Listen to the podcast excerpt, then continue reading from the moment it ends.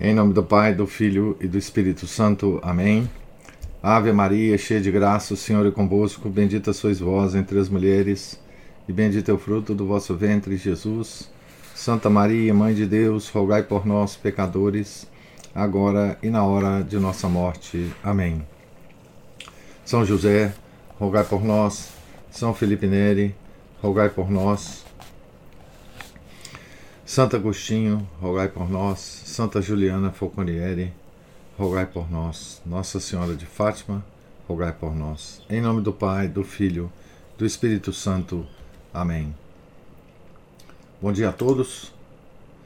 Nós estamos aqui na página 56 da biografia de Santo Agostinho, escrito pelo Frei Agostino Trapé. Estamos no capítulo uh, O Pecador sobre o pecado, o grande pecado de Santo Agostinho, né? Estamos na segunda, no segundo item do capítulo, infância. Então, no primeiro item, ele descreve em geral a opinião dos leitores de Santo Agostinho, dos comentadores de Santo Agostinho a respeito da confissão que Santo Agostinho fez desse pecado, né? É, no livro dele das Confissões, né? É, as duas posições, que Santo Agostinho estava exagerando, né? e, ou, ou, outros comentadores acham que ele estava atenuando o, o, pecado, mas vamos ver então o que, que o nosso autor diz aqui. Infância. Aceita esta óbvia distinção, eis os fatos. Na infância, os pecados de Agostinho foram estes: negligência nos estudos, pequenas fraudes nos jogos, pequenos furtos na dispensa doméstica, briga, brigas entre companheiros, mentiras. No jogo, gostava de vencer. Não tolerava ser enganado. Ao dar-se conta disso, transformava-se em um áspero juiz. Tão rigoroso no repreender o subterfúgio dos outros, quanto decidido ao descoberto no negar os próprios. Nem sempre se saía bem em ter companheiros para julgar. Então os comparava com pequenos presentes, frutos de pequenos furtos. Estes são os fatos. Nada de diferente, como se vê, de qualquer criança vivaz e expansiva. A esse respeito, não se deixe enganar pela célebre exclamação Tantilus puer et tantos peccato. Menino tão pequeno e mesmo assim tão pecador. Essa, essa faz parte certamente do juízo do escritor, o qual de resto não quer dizer que se considerasse, naquela idade, um grande pecador. Ele está sempre citando as confissões aqui, né? Ele quer colocar em relevo não a gravidade dos pecados, mas a gravidade das más inclinações, as quais se não são corrigidas em tempo, levarão a culpas muito diversas daquelas do menino, que rouba as nozes ou ama desmedidamente o jogo. Abre aspas, e esta seria a inocência das crianças? Fecha aspas. Pergunta-se Agostinho, depois de ter escrito os fatos que recordamos. E responde: Não, senhor, não é. Porque exatamente essas fraudes por causa de nozes, de bolas, de pássaros, que chamaram a atenção dos pedagogos e dos mestres. Com o decorrer dos anos, transformam-se em roubos de ouro, de poder, de escravos que dizem respeito aos governantes e aos reis. Fecha aspas. Adolescência. Com o ingresso na adolescência, os pecados tornaram-se mais graves. Podemos resumi-los assim: o furto das peiras no pomar dos vizinhos, as violações da castidade, a paixão pelos espetáculos, a união mor uxório, estável como em casamento, com uma jovem cartaginesa. O menos grave, o menos grave é o furto das peras. Embora o autor das confissões teça a seu respeito longas e amargas considerações. Essas, porém, não mudam as proporções do fato, tal qual nos é descrito. Foi uma ação feia, certamente, mas, no fundo, não mais que uma criancice. Uma molecagem que nasceu do mau gosto de fazer algo proibido e aventuresco. As considerações que Agostinho tece a esse respeito versam não sobre o fato, que permanece tal como é, mas sobre seu motivo. Sem um motivo, nem Catilina teria cometido os seus delitos. Qual, então, o motivo daquela ação? Não a gula, porque não as comeu. Não a necessidade, porque possuía peras melhores em sua casa. Talvez a companhia? Certamente, sem a má companhia, não teria cometido aquela ação. Mas pode, mas pode o exemplo e a exortação de outros induzir a cometer uma ação sem motivo? O que então procurou, o que amou naquele furto? Agostinho conclui que foi o gra gratuitum facinus, a culpa gratuita. Ora, é precisamente esta a conclusão que, de tal pecado, suscita um profundo remorso e o induz a escrever páginas inesquecíveis sobre a psicologia dos vícios e sobre a misericórdia divina que nos perdoa até os pecados que não cometemos, quando, com a graça preveniente, impede-nos de cometê-los.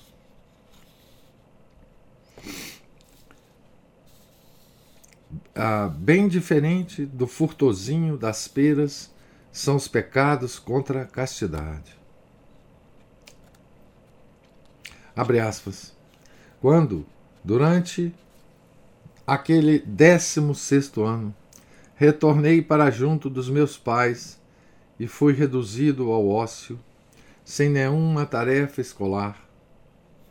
Pelas limitações financeiras de minha família, as, as erosões das paixões cresceram além da minha cabeça, sem que lá houvesse uma mão para desenraizá-las. Fecha aspas. Na verdade, havia a mão materna, que se não, que, se não interveio para não prejudicar os estudos do filho, aconselhando-lhe o matrimônio, não deixou de exortá-lo a fugir da fornicação e, sobretudo, do adultério. Mas o filho, que, já aos 16 anos, sentia-se emancipado, desprezou aquelas admoestações e considerou-se no direito de não as colocar em prática. Abre aspas, ela me pedia. Como recordo dentro de mim a insistência solicitude das suas admoestações. Que eu não fornicasse, e especialmente não cometesse adultérios com a mulher de outro. Mas isso me pareciam repreensões de mulher às quais me sentiria envergonhado de obedecer. Fecha aspas. Em meio a essa agitação dos sentidos, no ano seguinte, aos 17 anos, Agostinho foi para Cartago para prosseguir os estudos. A grande cidade, que por sua brandura era chamado de Cartago Veneris arrastou ao seu vórtice o inexperiente e presunçoso cidadão provinciano. Abre aspas. Cheguei a Cartago e de todos os lados ao redor de mim rondavam os abismos dos amores pecaminosos.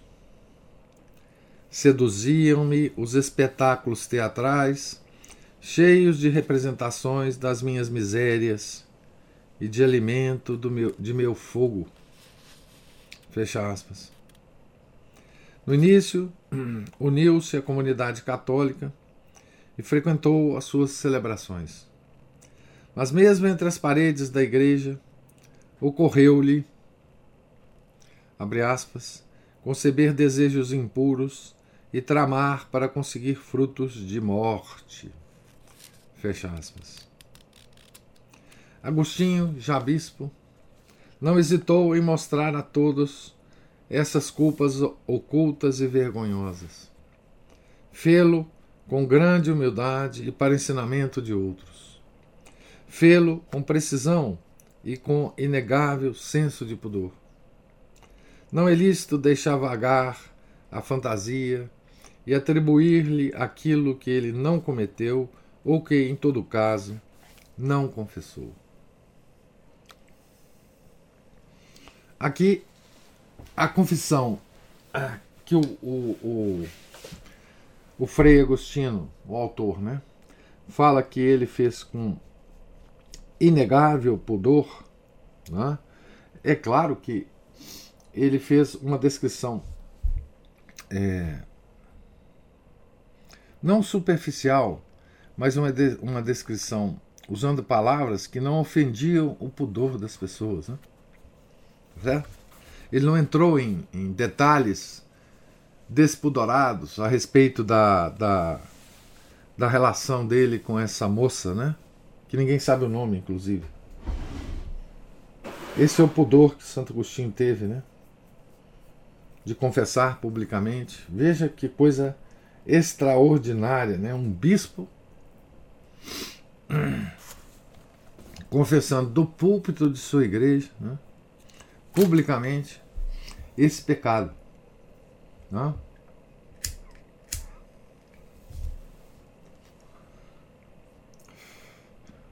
É,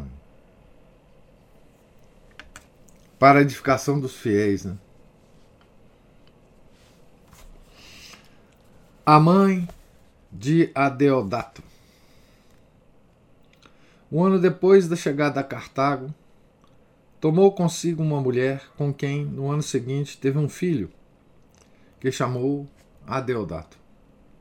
A mulher permanece para nós inominada. O julgamento, que não raramente se faz desse episódio, é impreciso e deve ser revisto. Não foi um ato de dissolução, mas uma barreira contra essa, contra a dissolução. Dissolutos eram aqueles, muitos na verdade, que se abandonavam à errância do vício e vangloriavam-se disso. Cartago era famosa por isso. O incentivo vinha dos teatros e das celebrações da deusa celestes a deusa devassa, né? Agostinho logo se deu conta do vórtice que o estava arrastando e quis reemergir, voltando ao ar livre da decência. Empenhou-se, portanto, em uma estável forma de convivência com uma mulher, uma forma de convivência que, se não era ainda um verdadeiro matrimônio, era qualquer coisa que se aproximava disso, por assim dizer, um matrimônio de segunda ordem. Aquela união se encaixava na lei cristã e por isso o autor das Confissões a deplora. Mas não se encaixava, desculpe, né? Aquela união não se encaixava na lei cristã e por isso o autor das Confissões a deplora mas se encaixava no juízo da boa sociedade de então, que a considerava lícita e honrosa. Agostinho, de fato, buscou nela com bona fama voluptatem. A satisfação dos sentidos, não separada da boa reputação. Não foi então um emergir-se nos sorvedouros dos vícios, mas ao contrário, um reemergir-se deles. Foi um ato de responsabilidade e de equilíbrio, nascido conjuntamente da fervura das paixões e do sentido moral da honra. Esse sentido de honra que Agostinho sentiu profundamente levou-o a permanecer fiel àquela mulher, que não era sua esposa, por 14 anos. Abre aspas. Naqueles anos, mantive comigo uma mulher, não adquirida pelas núpcias, como dizem, legítimas, mas encontrada no vagar da minha paixão desenfreada. Entretanto, uma só, a qual então conservava-me fiel. Também citação, fecha aspas, né? Citação das confissões. Conservava-me fiel. Raro exemplo de honestidade para o seu tempo. E não só para o seu. Salviano afirma que tal fidelidade era praticamente desconhecida na África, mesmo entre as pessoas casadas. Os sermões de Agostinho parecem confirmar essa afirmação. Exemplos de fidelidade conjugal ele tinha, aliás, até em família. Este exemplo de fidelidade torna-se mais admirável se se tem presente que Agostinho ainda não era batizado. A presença, depois, daquela mulher com o filho Adeodato criava para ele, que não era rico e que teve que mudar-se por razões de ensino de uma cidade para outra, não pequenos problemas. Superou-os, todavia, com a ajuda financeira de Romaniano. Manteve a mulher consigo, amou-a, foi-lhe fiel e sofreu profundamente quando foi obrigado a separar-se dela. Sinal evidente de nobreza de ânimo, mas também de constituição sexual normalíssima. Vale a pena chamar a atenção do leitor sobre esse assunto. A longa controvérsia que, quando o bispo conduzirá contra os pelagianos em torno da desordem das paixões sexuais, será de natureza filosófico-teológica e não terá nada, contrariamente, contrariamente ao que se repete, de autobiográfico.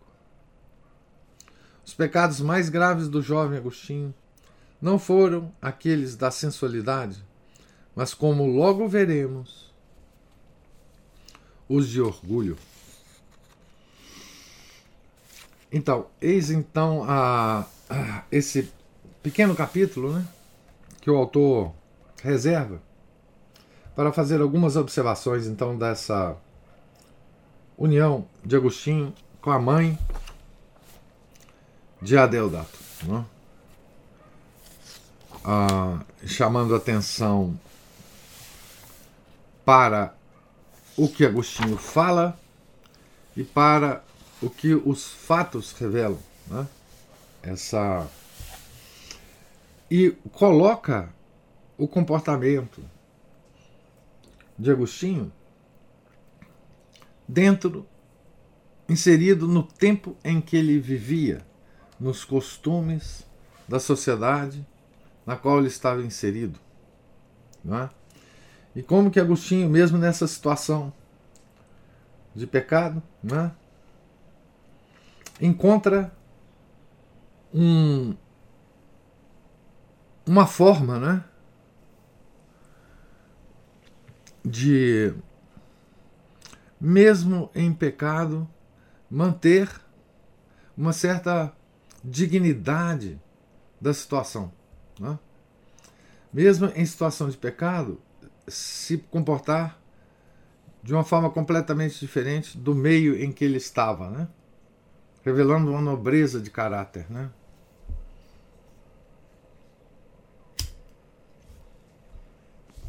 Veja que o nosso autor não está desculpando Agostinho do pecado, né?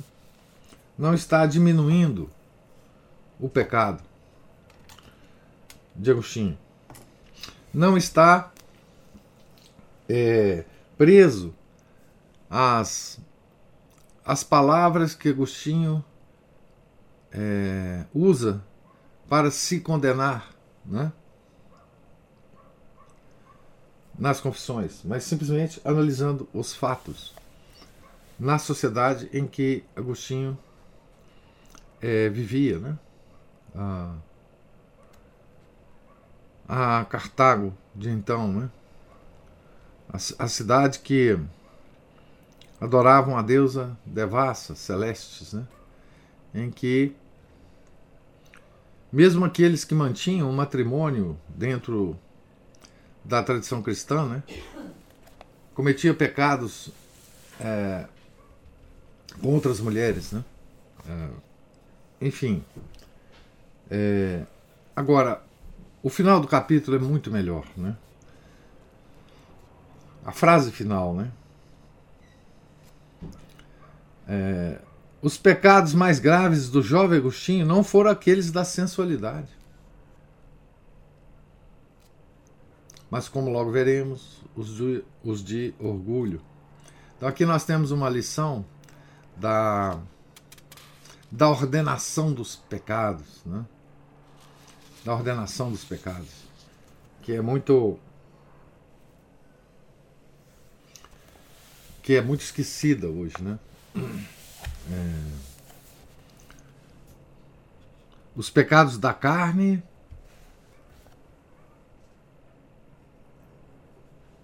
São, na ordem da gravidade dos pecados que a gente pode cometer, inferiores aos pecados espirituais. Né? Orgulho é um pecado puramente espiritual. Né? A soberba, a, mãe de todos os pecados. Né? É, e Santo Agostinho visitou esse pecado né, longamente. E é curioso por, como os comentadores às vezes dão mais dão mais ênfase ao pecado menor né, e desculpam o pecado maior. Né? Então, capítulo 5 amante da sabedoria. Amante da sabedoria. Outro aspecto da personalidade de Agostinho, que o qualifica não menos do que o culto à amizade e leva-o a ser admirado, é o amor pela sabedoria. Este amor acendeu-se em seu ânimo aos 19 anos, quando em Cartago frequentava o terceiro ano de retórica. Desde aquele momento, tornou-se o dominador de seus pensamentos, o inspirador de seus propósitos, a própria razão de sua vida. A leitura de Hortêncios. O programa escolar previa naquele ano a leitura de Hortêncios, de Cícero, um diálogo filosófico que continha uma vibrante exortação ao estudo da filosofia. Agostinho não se deteve, como outro, os outros, na língua, mas penetrou no fundo do pensamento. Foi, esta, foi por essa obra conquistado. Sentiu nascer em seu coração um amor inacreditável pela filosofia, não estendida só como conhecimento da verdade, mas também como diligência moral, como orientação de vida, como amor, busca e posse da sabedoria. Abre aspas, pelos 19 anos de minha vida, depois de ter lido na escola do retórico o livro de Cícero, intitulado Hortêncios, fui tomado por tanto amor pela filosofia que logo decidi de dedicar-me a ela. Fecha aspas. Isso ele escreveu no Beata, De Beata Vita, né? Isto no De Beata Vita, durante a permanência em Cassicíaco, antes do batismo. Ele escreveu isto, nessa né, frase. Depois de mais de 20 anos, nas confissões, temos relato do mesmo fato. As palavras são mais comoventes, mas su substancialmente idênticas. Vamos ver o que ele escreveu nas confissões. Abre aspas. Aquele livro, devo admitir, mudou o meu modo de sentir. Mudou as próprias orações que eu dirigia a Ti, Senhor. Suscitou em mim novas aspirações e novos desejos.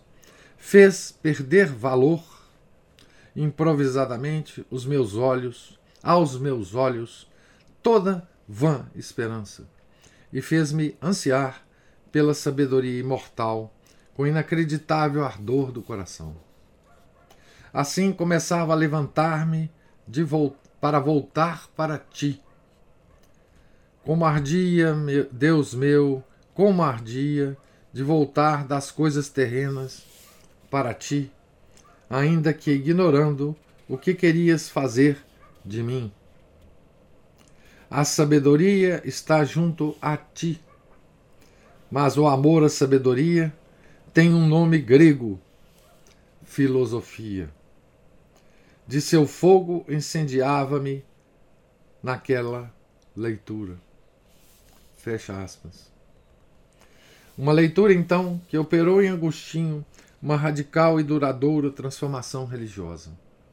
É natural querer saber qual seria o conteúdo daquele livro e como poderia ter exercido no espírito de um jovem universitário tanta influência.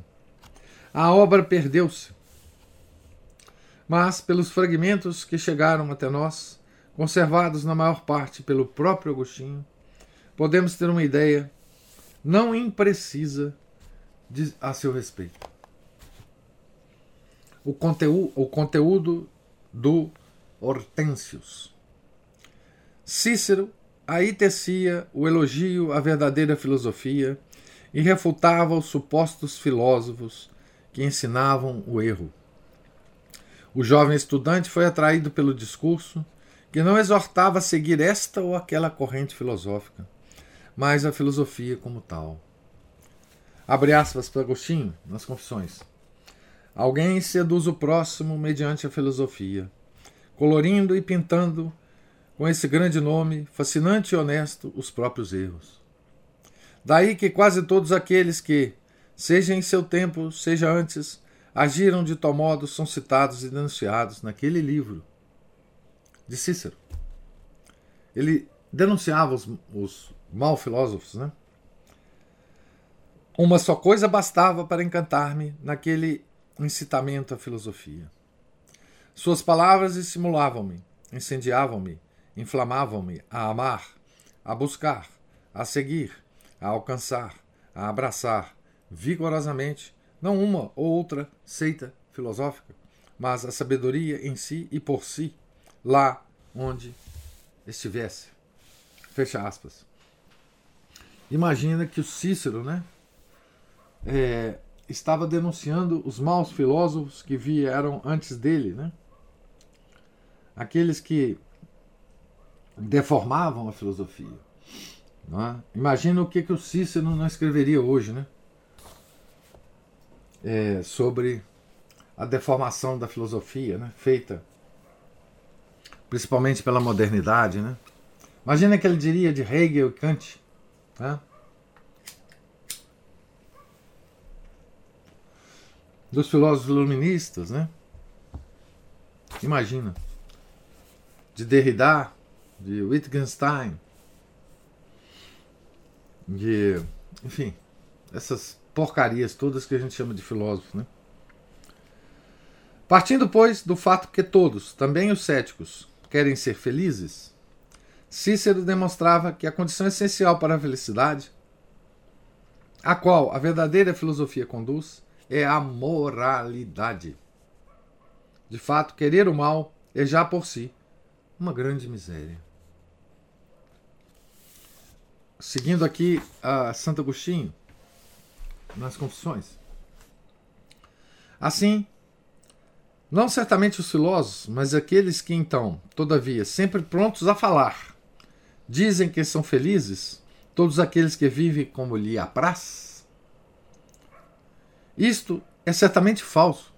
Veja, veja a filosofia que Santo Agostinho está se referindo a Hortêncios, né? A, aqueles filósofos que fa falam que a, a, a felicidade vem do fato de que nós podemos fazer qualquer coisa que nos apraz. Veja se não é a mesma filosofia hoje. Desejar de fato aquilo que não é conveniente é suma infelicidade. E não é tanto fonte de infelicidade o não conseguir aquilo, e o não conseguir aquilo que se deseja, quanto o desejar aquilo que não convém. De fato, o desejo desordenado traz ao homem um mal superior ao bem que traz a felicidade.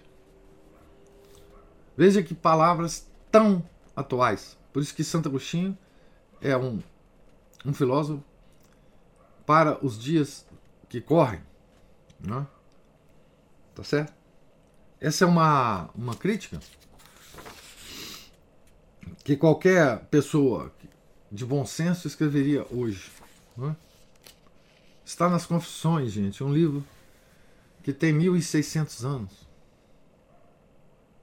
1.600 anos. 16 séculos. Mais ou menos, né? Nem fiz as contas, mas deve ser por aí. Agostinho, citando essas palavras no De Trinitate, outra obra dele, né? comenta, abre aspas, afirmação estupenda e perfeitamente verdadeira, fecha aspas. Essa que nós acabamos de ler dele mesmo, né? Não sem razão. Esta demonstra a que profundidade de intuição, também quanto ao plano moral, havia chegado a filosofia pagã. Grande Cícero. Né? Por isso, continuava Cícero, o ideal do homem sábio é aquele de reconhecer em si uma alma imortal, de dedicar-se à busca da verdade, de fugir dos vícios, de exercitar a virtude. Aqui uma citação do próprio Agostinho, da obra De Trinitate. Se como pensaram os filósofos antigos, e entre esses os maiores e os mais ilustres, temos uma alma eterna e divina, então devemos sustentar que quanto mais um homem tem agido sem distanciar-se do seu caminho, isto é, em conformidade com a razão e o desejo de saber, e quanto menos tenha se misturado e tomado parte nos vícios e nos erros dos homens, tanto mais a ascensão e o retorno ao céu lhe serão fáceis. Por isso, se queremos passar, sem qualquer intervalo de tempo, desta morada para outra infinitamente melhor, devemos dedicar a esses estudos todos os nossos esforços e toda a nossa atenção. Fecha aspas. Conforme esse ideal, quem tem, que tem, como se vê, um forte, um forte traço religioso, o discurso do Arpinati insistia sobre o exercício de quatro virtudes cardeais que nos são necessárias entre os males e as atrações desta vida, enquanto na outra a felicidade consistirá no conhecimento e na ciência do autor de todas as coisas. Mais um trecho do De Trinitate. Assim, aquele grande orador, celebrando os méritos da filosofia, recolhendo os ensinamentos da tradição filosófica, que expõe com estilo delicioso e sublime, afirmou que essas quatro virtudes nos são necessárias só nesta vida, que vemos cheia de penas e erros. Nenhuma dessas o será quando deixarmos esta vida, se nos for concedido viver lá onde se vive feliz. Para ser felizes, bastarão as almas boas, o conhecimento e a ciência lá. Isto é, a contemplação da natureza, na qual nada há de mais excelente e de mais digno de ser amado do que aquela natureza que criou e ordenou todas as outras naturezas.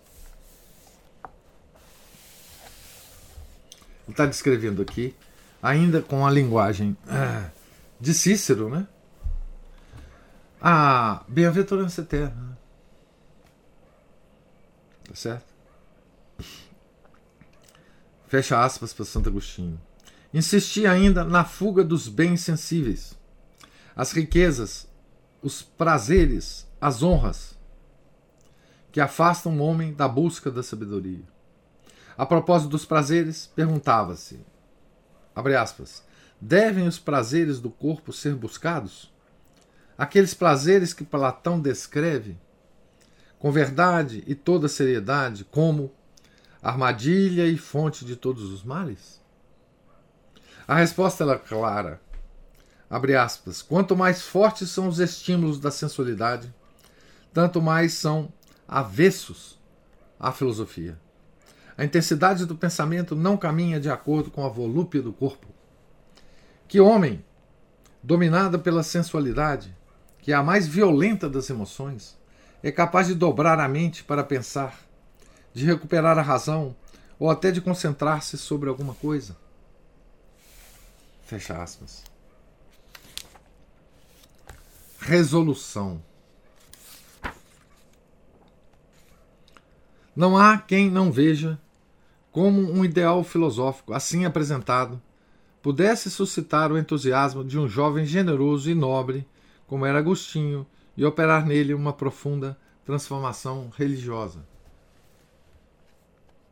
Observe-se, além disso, que ele leu o Hortêncios com uma ótica cristã, isto é, nele inseriu os ensinamentos no âmbito da fé em que tinha sido educado. Não pode haver dúvida a esse respeito. Não seja argumento o fato, já recordado, de que a única frustração que teve naquela leitura foi a de não ter encontrado o nome de Cristo. Nós já falamos sobre isso. Né? Entre os raciocínios de Cícero e os, os ensinamentos da fé católica, não viu nenhum contraste e passou inadvertidamente, sem perceber, daqueles a estes, dos ensinamentos de Cícero, dos raciocínios de Cícero aos ensinamentos da fé.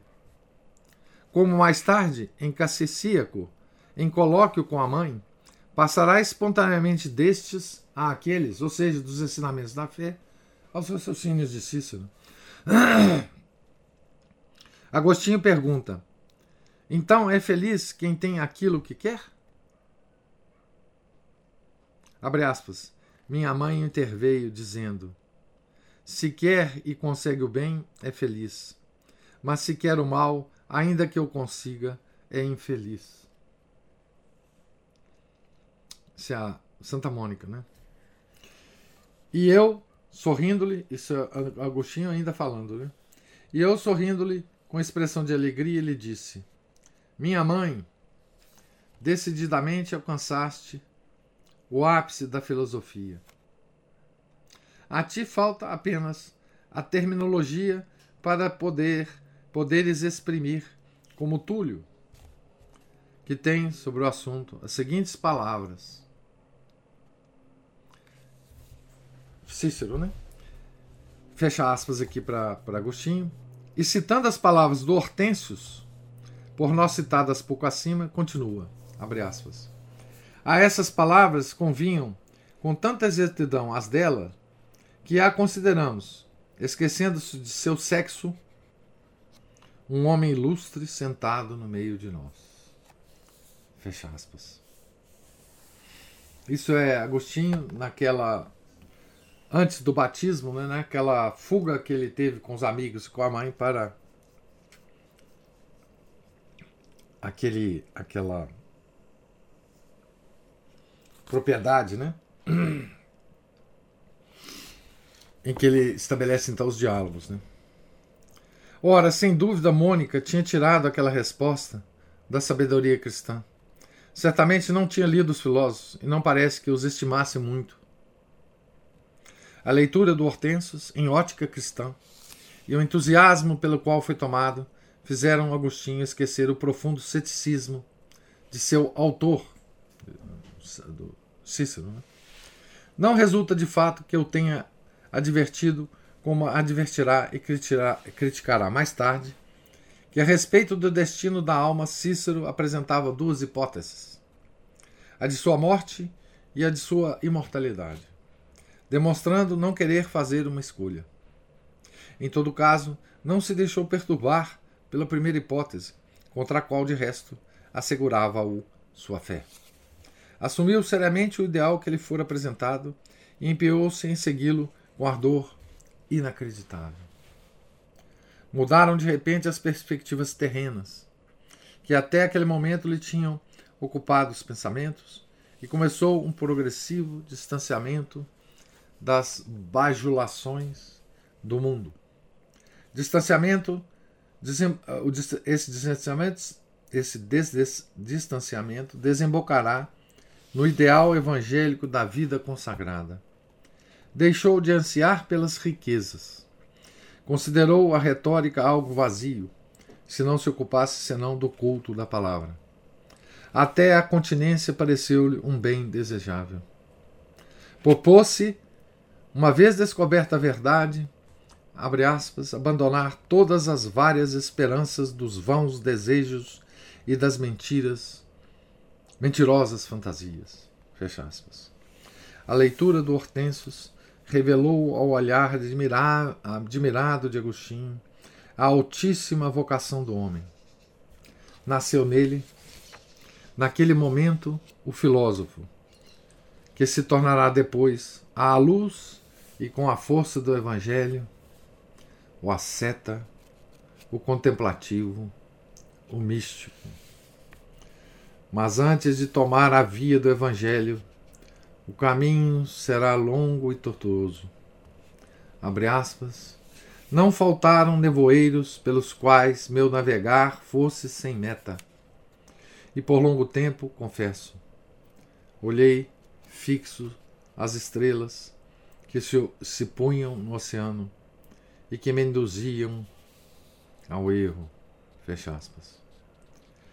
Vejamos a seguir este longo vagar, senão serão nosso guia as confissões e os diálogos de Cassicíaco. Então, terminamos aqui o capítulo 5. Eu fiz uma leitura maior hoje para a gente terminar esse capítulo do Hortensius. Né? Então, do capítulo do pecado de Agostinho, né? o pecador, né? nós vamos passar com uma última frase nos, nos sugere né, ao pecado maior da soberba. E esse capítulo sobre Cícero é importante para a gente ver da onde que é, qual que foi o, a, a, motivação principal do Agostinho ainda não católico, né? ainda não católico, tá certo? E desculpe aqui a, a longa, a longa leitura hoje. É, e nós estamos então, terminamos o capítulo 5. Né? Então, eu gostaria de ouvir comentários de vocês sobre esses dois capítulos que eu li, é, sobre o nosso santo.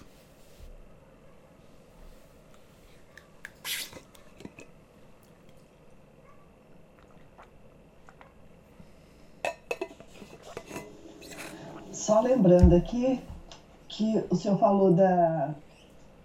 Como é que o senhor falou? É, de uma hierarquia dos, dos pecados, né? Sim. Eu estava lembrando que justamente o Sidney, é, eu estava ouvindo ou lendo algum texto dele outro dia em que ele falava que quanto mais, é, eu acho que foi um texto mesmo, quanto mais espiritual é o pecado, mais difícil dele ser combatido. Ah. Que muito mais fácil é, por exemplo, você é, lidar com a mula e com a luxúria do que com a avareza com, e com o orgulho, né, a soberba, do, porque são espirituais apenas. Puramente espirituais, né? É o pecado que o anjo cometeu, né? Imagina, o anjo não tem carne. Né?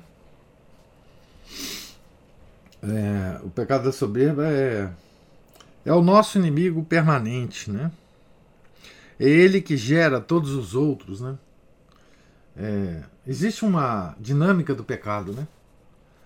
É, os pecados se se estimulam um ao outro, né? Mas a cabeça, né? Por isso que tem a questão do pecado, dos pecados capitais, né? São os cabeças, né? Mas existe o pecado que está acima de todos os pecados capitais, né? que é o orgulho, né? O orgulho, ele não depende de nada físico, né? Ele não depende da aparência da pessoa, ele não depende da da, da altura, da, enfim, do peso da pessoa, né? É, ele, não, ele não tem ele não tem pega material, né? Ele é puramente espiritual, né? É, e você pode embelezar esse pecado de uma forma que ele não pareça pecado, né? A gente tem uma é, uma criatividade enorme para embelezar é, os pecados, quase transformando-os em virtude, né? Então, é, é, essa, esse conhecimento né, dos, dos pecados é tão importante né, para a gente fazer, por exemplo, uma boa confissão. Né? E, e não existe guia melhor né, para esse tipo de, digamos assim, de reflexão é, de alto nível sobre o pecado do que as próprias confissões de Santo Agostinho, né? que é o, digamos assim, o, não tanto um manual de confissão, ele não é uma uma, uma, uma um manual de exame de consciência, né? É, porque não há um manual de exame de consciência de 600, 800 páginas, obviamente, né? Mas ele é uma é um manual de reflexões sobre todas as as delicadezas é, que o pecado é, que o pecado tem para nos enganar, né? Todos os subterfúgios, todas as né? As artimanhas, né? Que são tantas, né? Então, é, essa coisa que o Frei Agostino fala aqui, né? Que muitos é, ficam concentrados no pecado da carne de Agostinho, e esquece, às vezes, né? Não é o Agostinho, o Frei Agostinho que fala, é isso que eu estou falando. Que às vezes é, esquecem desse outro pecado. É, é uma, uma, uma coisa moderna, mas não só moderna, é, acompanha o homem. Né? É, o pecado do orgulho e as suas manifestações são sempre muito difíceis de perceber, né? É, como é que como é que o, o, pecado do orgulho é fácil de definir, mas é, é, muito difícil de de a gente perceber na nossa própria vida, né? Em cada um de nós, né? As suas ramificações, né? As suas a, os seus as suas moções, né? os seus movimentos é, na nossa alma, né? quando a gente vence uma manifestação desse pecado, ele aparece com outra manifestação. E às vezes a gente não, não identifica ele como o velho, caro comido, orgulho. Né? É, então, ele é. O orgulho tem uma, uma criatividade muito grande de, de de, de se manifestar a nós é, sem, sem é, que a gente possa identificá-lo. Né? É, os santos têm tratados e mais tratados sobre, sobre pecado, né? São Tomás de Aquino, São Hugo de São, Vito, Hugo de São Vito, enfim. São muitas as referências ao, ao pecado. Né? É, mas, enfim, Confissões é o livro fun, fundamental para isso, né? para a gente fazer uma reflexão sobre. Né? Não é manual de exame de consciência, obviamente, né? É, que tem muitos bons manuais de exame de consciência por aí, né? É, mas é isso. A leitura de hoje, quando ele fala aqui a respeito das más inclinações, que não são que, se não corrigidas a tempo, levarão a culpas diversas, daquela do menino que rouba nozes ou a mãe desmedidamente julga. E logo em seguida ele fala: seria esta a inocência das crianças? Quer dizer, é, fazendo uma referência aqui, né, já mesmo ao pecado original, né? É, exatamente. E, e me fez lembrar aquilo que o senhor falou com a gente no sábado a respeito das virtudes. que a gente eh, desenvolve, a criança desenvolve a virtude, eu diria que até mesmo nós, né, adultos, se a gente convive com pessoas virtuosas. Né? É assim que se desenvolve. É assim. É assim. É, o virtuoso, né? É o professor de virtude, né? Porque nós podemos ler sobre a virtude. É bom até, é recomendável. Não é? Mas ler sobre a virtude é como se você ler sobre o desenvolvimento muscular. Você pode ler vários manuais de, de exercícios físicos. Não é? O, o Márcio gosta, né? Manuais de sobrevivência na selva. Manuais disso ou daquilo. Manuais de. Enfim. Mas se você não tiver alguém que te ensine o desenvolvimento muscular ou que te ensine a sobrevivência na selva, que você veja a pessoa em ato praticando aquelas coisas, você não tem a menor do, é, noção do que, que, que, seja isso, né?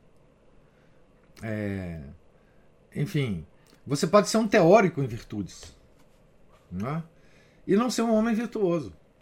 Né? Então, é, é, virtude é força, né? Virtus é força.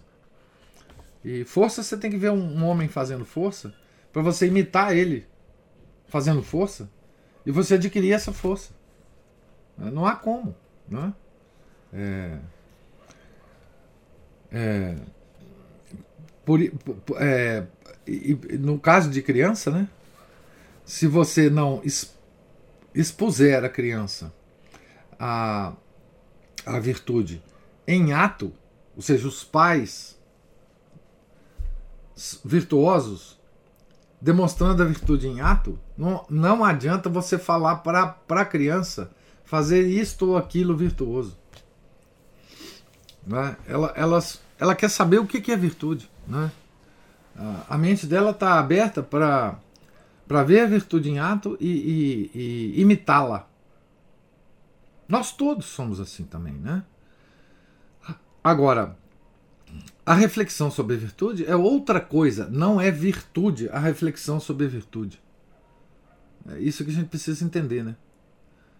É, ela é muito importante, claro, para a gente saber os aspectos todos, todas as formas. Mas a reflexão sobre virtude não é virtude. Né? Você pode ler os livros de é, filosofia moral, é, todos eles que já foram publicados. Né? Aliás, até de teologia moral. Né? Mas não, não, não absorver, né? porque você não sabe como é que faz. Né?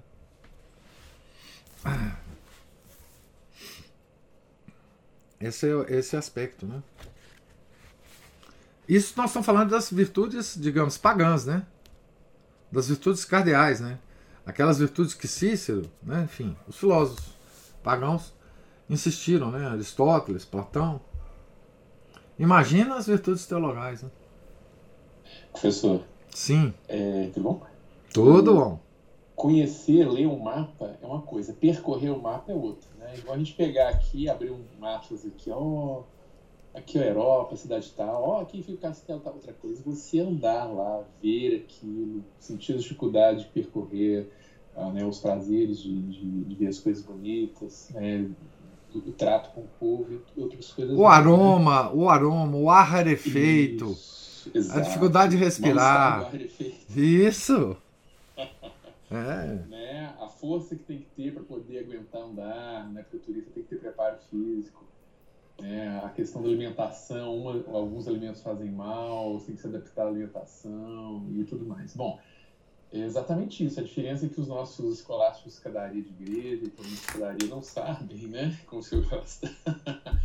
é que tem uma diferença. O mapa está ali, mas o mapa serve para orientação para percorrer um caminho. Né? É, e pode ser um então, mapa até sofisticado, pode ser o Google Earth. Sim, não, não adianta também não. Não adianta. E a pessoa, para percorrer, ela tem que ter é, um preparo, né?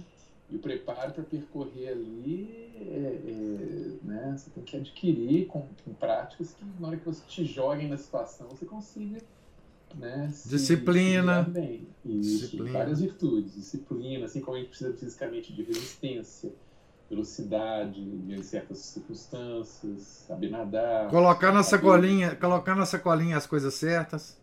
Colocar na sacolinha as coisas certas. Vulgo kits de sobrevivência, né? Que são vários, assim, de, uhum. de fogo, de agasalho, de abrigo, de alimentação, de remédio, primeiro socorro, aí vai.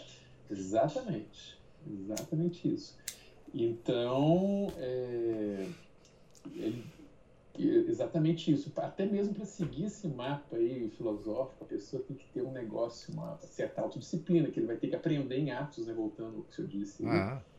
É, praticando certa organização, desde pequeno, arrumando a sua cama, acordando e dormindo numa hora certa, de preferência cedo para render o dia, porque não adianta falar que, que gosta de acordar 10 horas da manhã, sendo que o rendimento cai à noite mesmo que você se torne um morcego, né? É, não adianta né? É, comer nas horas certas, comer as coisas certas, é, ser honesto, ser correto, falar a verdade. Essas coisas que, que a gente aprende quando criança, né? E vai crescendo e vai desenvolvendo na idade adulta.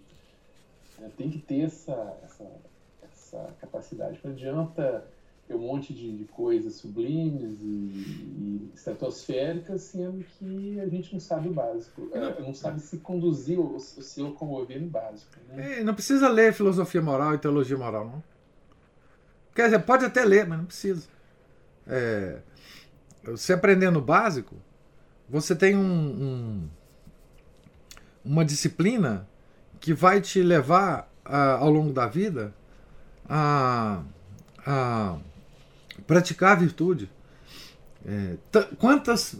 Quant, veja, se você pegar a história do homem na Terra, quantos milhares e milhares e milhares de pessoas que foram virtuosas durante toda a vida, sem nunca ter lido uma frase sobre teologia moral, filosofia moral.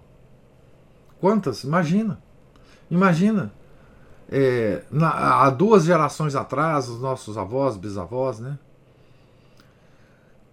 é, que se mantinham num, num limite é, de moralidade sem nunca ter lido nada, é? vendo homens virtuosos em ato, vendo o quanto que a vida desses homens e mulheres virtuosos, desses casais, dessas famílias virtuosas, é? e imitando, imitando essas famílias, né? sem, sem preocupação de reflexões, de, enfim, é, então é, é assim, né? É, o Márcio, eu, eu, eu sou especialista em ser teórico de coisas práticas, sabe? Por isso que eu entendo muito bem disso. Por exemplo, eu adoro marcenaria, mas eu sou um marceneiro teórico. Eu já construí vários móveis imaginários. Mas nunca peguei numa serra circular, nunca peguei numa madeira, não, não sei distinguir madeira. Eu sou especialista nesses negócio que não produz nada, entendeu? Por isso que eu sei falar sobre isso, da minha própria experiência. Eu sou um, um fracasso completo eh, nessas habilidades que eu admiro nos outros, né? É, é, uma vez eu, eu tentei fazer um, um, um, curso sobre macenaria lá no Canadá, enquanto eu estava no meu doutorado. Mas foi um fracasso completo, né? Eu sabia todas as máquinas, como é que elas funcionavam, como é que cortava, etc, etc. Mas é isso que acontece, né? Você não tem nada em ato que possa. E quantos marceneiros nunca souberam de nada que eu que eu pude saber sobre marcenaria numa determinada época da minha vida e fazia móveis maravilhosos, né? Sem precisar. Então eu sou sou especialista nesse negócio, sabe? De saber as coisas é, teoricamente, não saber fazer nada na prática, né? Ah. Professor, essa questão é, é, também é o seguinte, da, da, do excesso de, de filosofia, os, né, dessas instruções, elas são úteis, embora muitas vezes não chegam, chegam a ser necessárias, né? Uhum. É, você consegue com pouca coisa, pelo menos assim, eu parto de, de, de alguns princípios consigo chegar a certas conclusões até, na maior parte das vezes, acertadas sobre muita coisa. Claro que a gente vai acertar tudo, né? mas é, é, pelo menos aquilo que, que, toca, que me toca assim no, no, que eu preciso serve bastante, né? E a questão de saber muita coisa na teoria e não praticar é, é meio frustrante mesmo. Né? Que a gente até é, é apreciador, né? Consegue identificar um bom trabalho, sabe? Né? Apreciar aquele serviço bem feito, sabe a dificuldade que é. Mas a gente gostaria de fazer um igual também. É, né? é exatamente. Né? É, um, é, um, é uma coisa assim. É, eu, eu, na minha vida eu senti sempre isso, né? Assim, é, querer fazer uma coisa, saber toda a teoria a respeito, mas não. É, inclusive não me dedicar a isso também, né? É, é, largar a mão logo no início, enfim. É, isso acontece com as virtudes, né? Com as virtudes. É, porque virtude ela, ela envolve não só uma certa habilidade, como pôr a mão na massa. Né? Ser virtuoso. Né? Ser virtuoso. É, e, e é isso que, que vai mais nos admirar em Santo Agostinho. Né? Quer dizer, Santo Agostinho ele vai, enfim, ele vai, vai percorrer um caminho terrivelmente tortuoso, né? mas vai chegar. Né? Isso também é esperança para nós. Né? Esperança. É, de, enfim, da gente também conseguir, né? É, por mais tortuoso que seja o nosso caminho. Né? É, aproveitando aqui a, marcenaria, a gente precisa pelo menos aprender a, a, a apontar um lápis em né, um serviço de marcenaria que, que a gente consegue agora, vai mexendo com outras coisas aqui, outras coisas ali, de repente, quem sabe a gente faz um banquinho, Isso. mesinha. É, não precisava, eu ficaria satisfeito com um banquinho, sabe? Que eu nunca consegui fazer, mas um banquinho já, já estaria bom para mim. Nossa, excelente. Né? É. Mas a gente tem que começar com básico, né? Ter uma ferramenta, apontar um lápis, treinar é. habilidade. É. Né? Usar uma, pelo menos uma serra tico-tico, né? Precisa ser serra é. circular, não, né? Cortar as peças que o, o, o né, como aprendiz, cortar as peças que um, um oficial, um mestre vão conseguir usar, né? Fazer um, preparar essas peças e de repente a gente vai ah. melhorando. Na virtude, ah. idem, né? Se a gente não conseguir. É, bom, diz Santo, Santo Afonso que Santo Agostinho, um dos vícios dele, demorou mais de 10 anos para superar. Ah. Então, quer dizer, é, um, é uma caminhada meio longa, né? E a gente vai precisar começar pelas virtudes pequenas, né? Como dizia São Francisco, né? Vamos começar pelo necessário, daí nós vamos chegar ao possível e conseguir o possível, a gente pode chegar aqui que a gente considera impossível, né? Ah. Ah. Então a gente vai aos poucos, não é uma sentada só, não é o cara achar, por exemplo, descobriu a missa em latim, entrei nela, saí ah, meu Deus. Não dá para ser por aí, né? É. Mas é isso. É o, mestre, é o mestre de ofício, né, que a gente precisa. Seguir. É, isso mesmo. Isso mesmo. É, então, mais alguma Ó, o Felipe tá falando aqui que ele tá mais adiantado que eu, ó. Estou mais adiantado, fiz uma tela para a janela. Ó, já é sensacional, meu cara. Quem dera que eu pudesse fazer um negócio desse. É... Ó, que chique, gente. Aplausos pro Felipe, viu? Não é? é? Poxa vida. Nem isso eu sei fazer. É... Não sei fazer nada de prático, não, infelizmente. Mas então tá bom, gente. É... Nós estamos aqui na, no capítulo 6, na página. Vamos começar a ler a página 71 amanhã, né? Se Deus quiser. É... E Deus lhes pague né, a presença, a paciência, os comentários. Tenham todos um santo dia, fiquem com Deus. Em nome do Pai, do Filho e do Espírito Santo. Amém. Ave Maria, cheia de graça, o Senhor é convosco. Bendita sois vós entre as mulheres, e bendito é o fruto do vosso ventre, Jesus. Santa Maria, Mãe de Deus, rogai por nós, pecadores, agora e na hora de nossa morte. Amém. São José, rogai por nós. São Felipe Neri, rogai por nós. Santo Agostinho, rogai por nós. Santa Juliana Falconieri, rogai por nós. Nossa Senhora de Fátima, rogai por nós. Em nome do Pai, do Filho e do Espírito Santo. Amém.